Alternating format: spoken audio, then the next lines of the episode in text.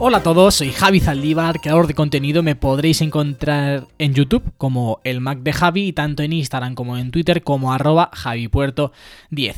Como ya sabéis, este podcast es una extensión a mi canal de YouTube en el que vamos a hablar de tecnología, del mundo de Apple principalmente y también del mundo de YouTube, de esas cosas o aspectos que se quedan un poquito al margen de los vídeos. Y hoy vamos a combinar el mundo de Apple con la creación de contenido, con el mundo de YouTube entre comillas, pero podéis expandirlo a todo, a todo el ámbito de la creación de contenido. Os voy a contar qué aplicaciones tengo yo tanto en mi iPhone como en mi iPad que utilizo para crear contenido. Vais a ver que apenas necesitamos invertir un poquito, un poquito en alguna aplicación para generar resultados muy muy buenos o para al menos iniciarnos en este mundo de la creación de contenido. Además también os voy a contar que he adquirido un nuevo producto de Apple y que además he vendido otro de ellos. Pero bueno, eso llegará al final. De inicio vamos con las aplicaciones, con eso que os contaba hace un momentito. ¿Qué aplicaciones utilizo yo para crear contenido,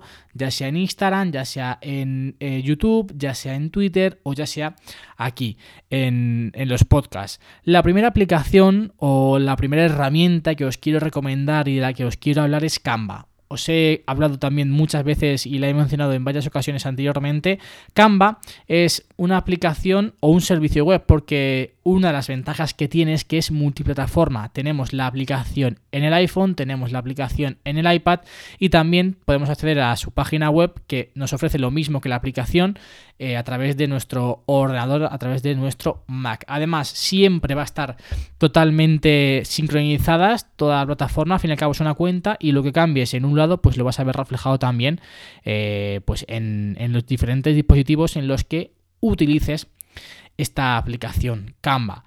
¿Para qué sirve Canva? Pues bueno, Canva engloba un montón de plantillas, también nos sugiere un montón de ideas para todo tipo de, de, cosas, para todo tipo de documentos. Por ejemplo, puedes hacer logotipos. Yo en este primer cuatrimestre en la universidad eh, simulábamos que éramos una empresa, pues creé el logotipo de esta empresa a través de, a través de Canva, puedes hacer infografías, puedes hacer currículums vitae, yo los currículums que he hecho los he hecho a través de esta aplicación también y la verdad queda, queda súper bien, eh, tienes un montón de opciones, te sugiere un montón de ideas y ya pues puedes hacer tú el currículum tal y como, como tú lo desees, pero como digo, te da un montón de ideas y tú ya eres el que elige una de ellas o combinar varias, que al fin y al cabo es lo que es lo que es lo ideal, ¿no?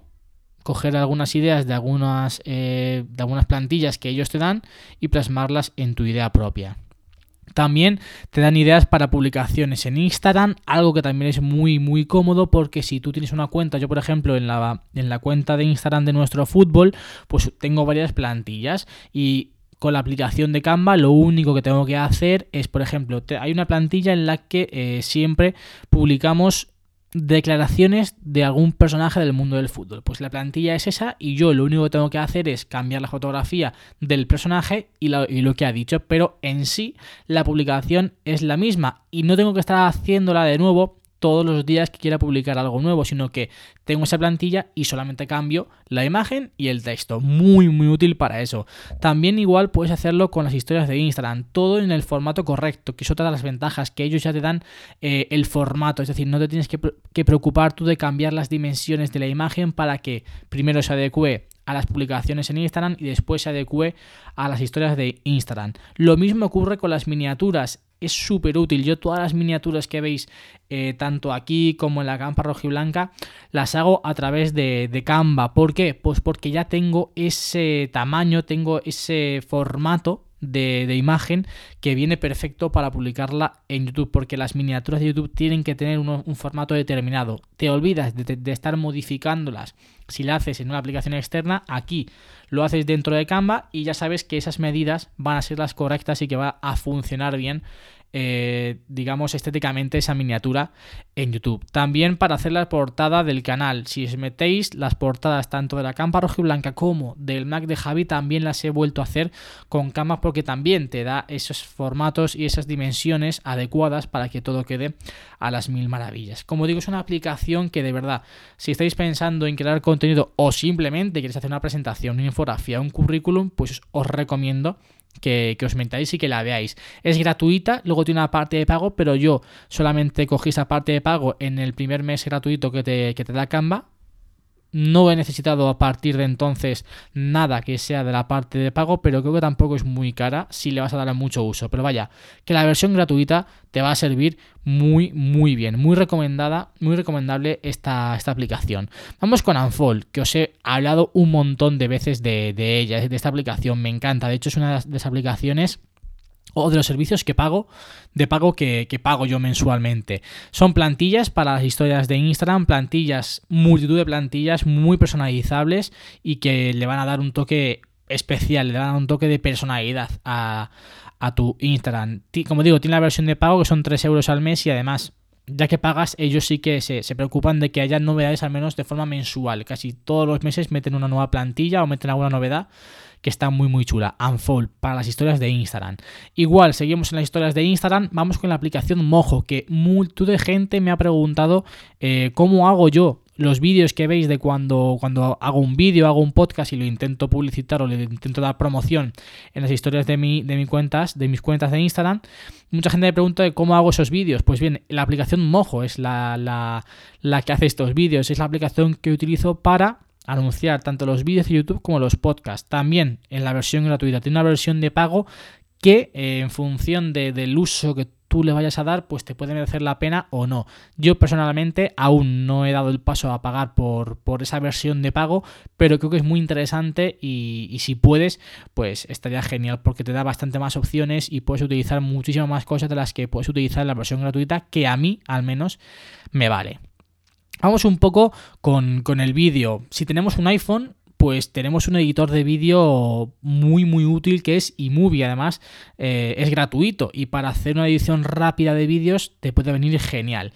En el apartado de las fotos tengo Spark Camera, que es una aplicación muy muy interesante porque digamos que eh, te aporta esa funcionalidad que te aporta eh, las Instant Stories, es decir, grabar rápido pulsando una historia, pero no la vas a publicar en ese momento, sino que puedes utilizarlas para hacer Instagram Stories atemporales. Me refiero para hacer cortes muy rápidos, yo en, la, en, en, mi cuenta personal sí que he hecho alguno de ellos y queda muy muy bien. Es decir, por ejemplo, yo ahora mismo grabo que me estoy tomando un café dejo esa grabación hecha, me voy a la cafetería y grabo de nuevo que me estoy tomando un café, pero ya en esa cafetería. Luego vuelvo a casa, grabo el camino de casa. Todo eso que luego lo vas a poder publicar en tu cuenta de Instagram, lo vas a poder hacer en esta aplicación. Esos cortes van a ser muy rápidos, lo vas a poder editar de una forma muy sencilla y va a quedar un vídeo muy muy chulo, un resultado francamente curioso. A mí me gusta mucho Spark cámara. Vamos con, la aplicación nativa de, iOS para las fotos y es la que yo utilizo a día de hoy para editar fotografías. Es una de las ventajas y es una de las, eh, de las cosas que más me llaman la atención de esta última versión de iOS, que es ese editor de fotografías nativo que viene muy, muy, muy bien, al menos para... Eh, los usos que yo le estoy dando hasta el momento, no pido más y no utilizo ninguna aplicación externa para editar las fotografías. Nos vamos ahora al mundo de los podcasts y vamos a entrar con las notas, las notas de voz. La aplicación nativa de, iOS, notas de voz, la verdad que eh, es una maravilla, sinceramente. Muchas veces tenemos a nuestro alcance pues herramientas muy muy muy útiles, herramientas con mucho potencial, pero que como son gratuitas o como estamos acostumbrados a tenerlas y nunca las hemos utilizado, realmente no sabemos el potencial que puede llegar a tener estas aplicaciones. Y Notas de voz es una de ellas.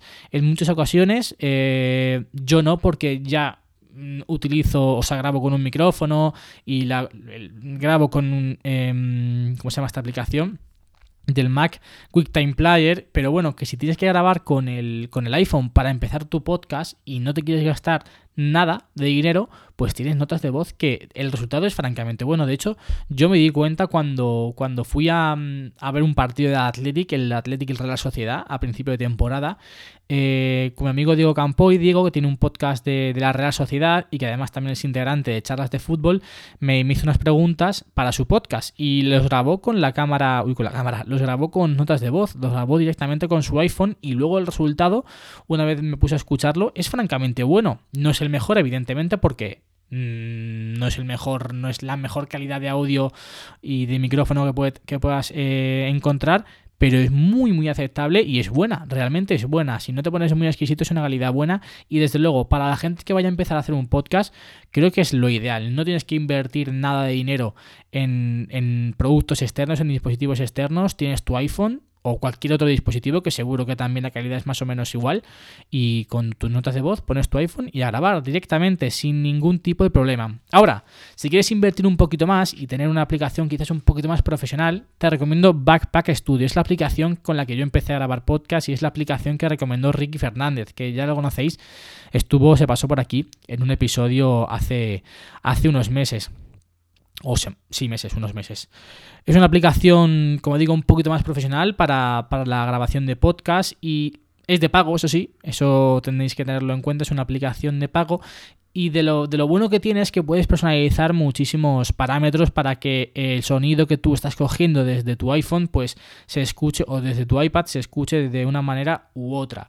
Además también puedes tener dentro de esta aplicación sonidos ya predeterminados o sonidos ya grabados y los puedes ir metiendo conforme vas grabando el podcast. Es decir, que quizás te puedes ahorrar el último paso de editar el podcast porque ya todo lo que vas a meter externo lo estás metiendo a través de esta aplicación digamos, en directo. Así que si queréis eh, empezar o queréis dar un saltito en la grabación de podcast, pues Backpack Studio es una aplicación muy, muy interesante, que tampoco es muy cara, creo que son 9 euros, que bueno, bajo mi punto de vista esta es una buena inversión si vas a, si vas a darle caña a esto de los podcasts.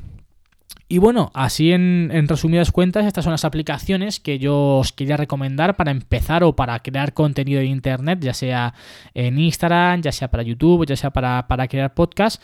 Creo que son aplicaciones que yo utilizo o he utilizado en, la mayoría de casos. De hecho, Canva la sigo utilizando, evidentemente, Anfo la utilizo, Mojo la, utilizo y Movie quizás la utilizo menos porque no hago tanta edición de, vídeos en el iPhone, pero en caso de que tenga que realizar algo, sí que lo hago con, con iMovie. Spark Camera también lo utilizo a día de hoy, fotos igual, la edición del editor de fotos nativos de iOS, que vuelvo a reiterar, es muy, muy, muy bueno.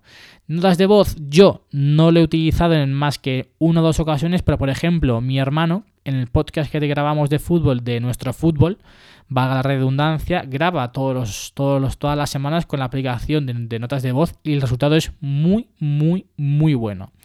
Backpack, Studio la utilicé en su momento, que como os dije, ya es la aplicación que, compré para empezar a grabar, a grabar, podcast. La utilizaba en el iPad y funcionaba muy, muy, muy bien. Ahora sí, cuando ya me compré este micro con el que grabo ahora, pues pasé a grabar los podcasts con, el Mac y con la aplicación QuickTime Player.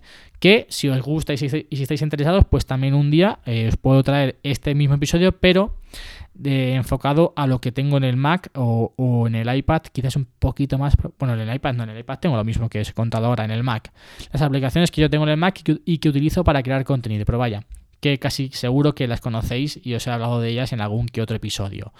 La que más destaco, de verdad, dos que más destaco, si me tengo que quedar con dos de este, de este recopilatorio, Canva, de verdad, echarle un ojo porque seguro que en algún momento u otro de vuestra vida os va a servir algo de lo que os está ofreciendo Canva. Eh, es muy muy grande, es muy muy grande la cantidad de posibilidades que te da y os recomiendo fervientemente que le echéis un ojo para, para al menos tener en cuenta que tenéis esa posibilidad en esta aplicación y también Unfold. Unfold desde el principio, desde que descubrí esta aplicación me enamoró y no dudé cuando sacaron esa versión de pago porque el contenido o lo que te aporta, al menos bajo mi punto de vista y para mi uso, sí que me merece la pena pagar esos 3 euros al mes y los hago con gusto porque encima creo que el, que el creador de esta aplicación es español. O sea que, un, a ver, tampoco pasa nada, pero un motivo más, si hay aquí un español que, oye, pues ha creado esta aplicación tan, tan chula y tan buena, pues le apoyamos también desde aquí. Y como digo, pago esos 3 euros al mes como... Porque es que me, gusta mucho la aplicación, la verdad es que, es que me, me gusta muchísimo. es la realidad. Así que esas dos aplicaciones muy recomendables, tanto Canva como Unfold. Seguro que estáis deseando que os cuente cuál es la, nueva adquisición que he, hecho, que he hecho esta semana. Pues como ya os comenté en, el podcast de la semana pasada, eh, que os dije qué dispositivos quería comprar o, qué dispositivos tenía en mente adquirir durante este año 2020 de Apple, pues han caído los primeros ya. Los AirPods Pro han caído, los AirPods Pro ya los tengo aquí conmigo y de verdad, qué maravilla, qué maravilla de, de dispositivos, qué maravilla de, auriculares. Es una gozada tenerlos y poder disfrutarlos. Sobre todo por dos, por dos aspectos que los he vuelto a comprobar ahora que los tengo. Primero, escuchar por podcast en la calle o en el gimnasio con la cancelación de ruido activada. De verdad, un antes y un después. Yo que escucho muchísimo, muchísimo podcast, que de hecho escucho más podcast que música a través de los auriculares, lo he notado una barbaridad. Porque cuando un podcast, hay podcast, incluso este podcast hay veces que no tiene un volumen de, un volumen muy alto, pues si vas por la calle y hay mucho ruido, es difícil es decir, es difícil escuchar y entender bien lo que está diciendo el, podcaster. Pero ahora, con los AirPods Pro, pones la cancelación de ruido y eso, vamos, es una maravilla, lo escuchas perfectamente. Incluso hay momentos en los que tengo que bajar el volumen porque el volumen es demasiado alto, lo escucho demasiado fuerte. Y es que es una atención después. Es, es quizás el punto donde más se o al menos yo personalmente más he notado es el cambio de los AirPods a los AirPods Pro. Y otro punto también muy destacado es el hecho de editar vídeos fuera de casa. Yo, por ejemplo, me gusta ir de vez en cuando a una cafetería que está aquí cerca de casa a editar los vídeos y con los AirPods, pues evidentemente los, o sea, lo editas bien, escuchas bien todo, pero con los AirPods Pro y de nuevo con la cancelación de ruido, pues pues es una, es una gozada, la verdad, porque te aíslas muchísimo más, lo escuchas todo muchísimo mejor y, hasta te concentras más en lo que estás haciendo que si, que si no tuvieses los AirPods Pro. Así que muy muy contento por haber adquirido estos AirPods, AirPods Pro y además os cuento cómo los he adquirido porque no los he comprado a través de Apple, los he, he comprado a través de Amazon porque me daban la posibilidad de financiar, de financiar el, pago. Tienes varios modos que ya eliges tú el que más se adecua a tus necesidades y, oye, pues súper, súper contento de al menos no tener que hacer este desembolso de golpe y poder ir pagándolo en estos meses próximos que, que vienen. Muy, muy contento por la adquisición. adquisición. Además, es que lo compré el... Creo que fue el... Hoy estamos a domingo. Lo compré el jueves y el viernes ya, los tenía aquí, creo. O lo compré el miércoles y el jueves ya estaban aquí. Que fue el día siguiente, o sea, no tardaron ni 24 horas en, llegarme los AirPods Pro. Y en relación a esto, he vendido mis AirPods. Mis AirPods originales, unos AirPods de primera generación que compré en agosto de 2017. Los he vendido en, en Zex, en la tienda de segunda mano Zex. Es una tienda que tanto puedes comprar objetos de segunda mano, está muy enfocado a la tecnología y a los videojuegos. Eh, puedes comprar objetos de segunda mano y puedes vender también lo que, lo que tú quieras vender. Ellos te hacen un precio, lo dividen siempre los productos en tres, en tres categorías, dependiendo de cómo estén de bien o de mal el producto, pues eh, lo engloban, lo meten en una categoría u otra.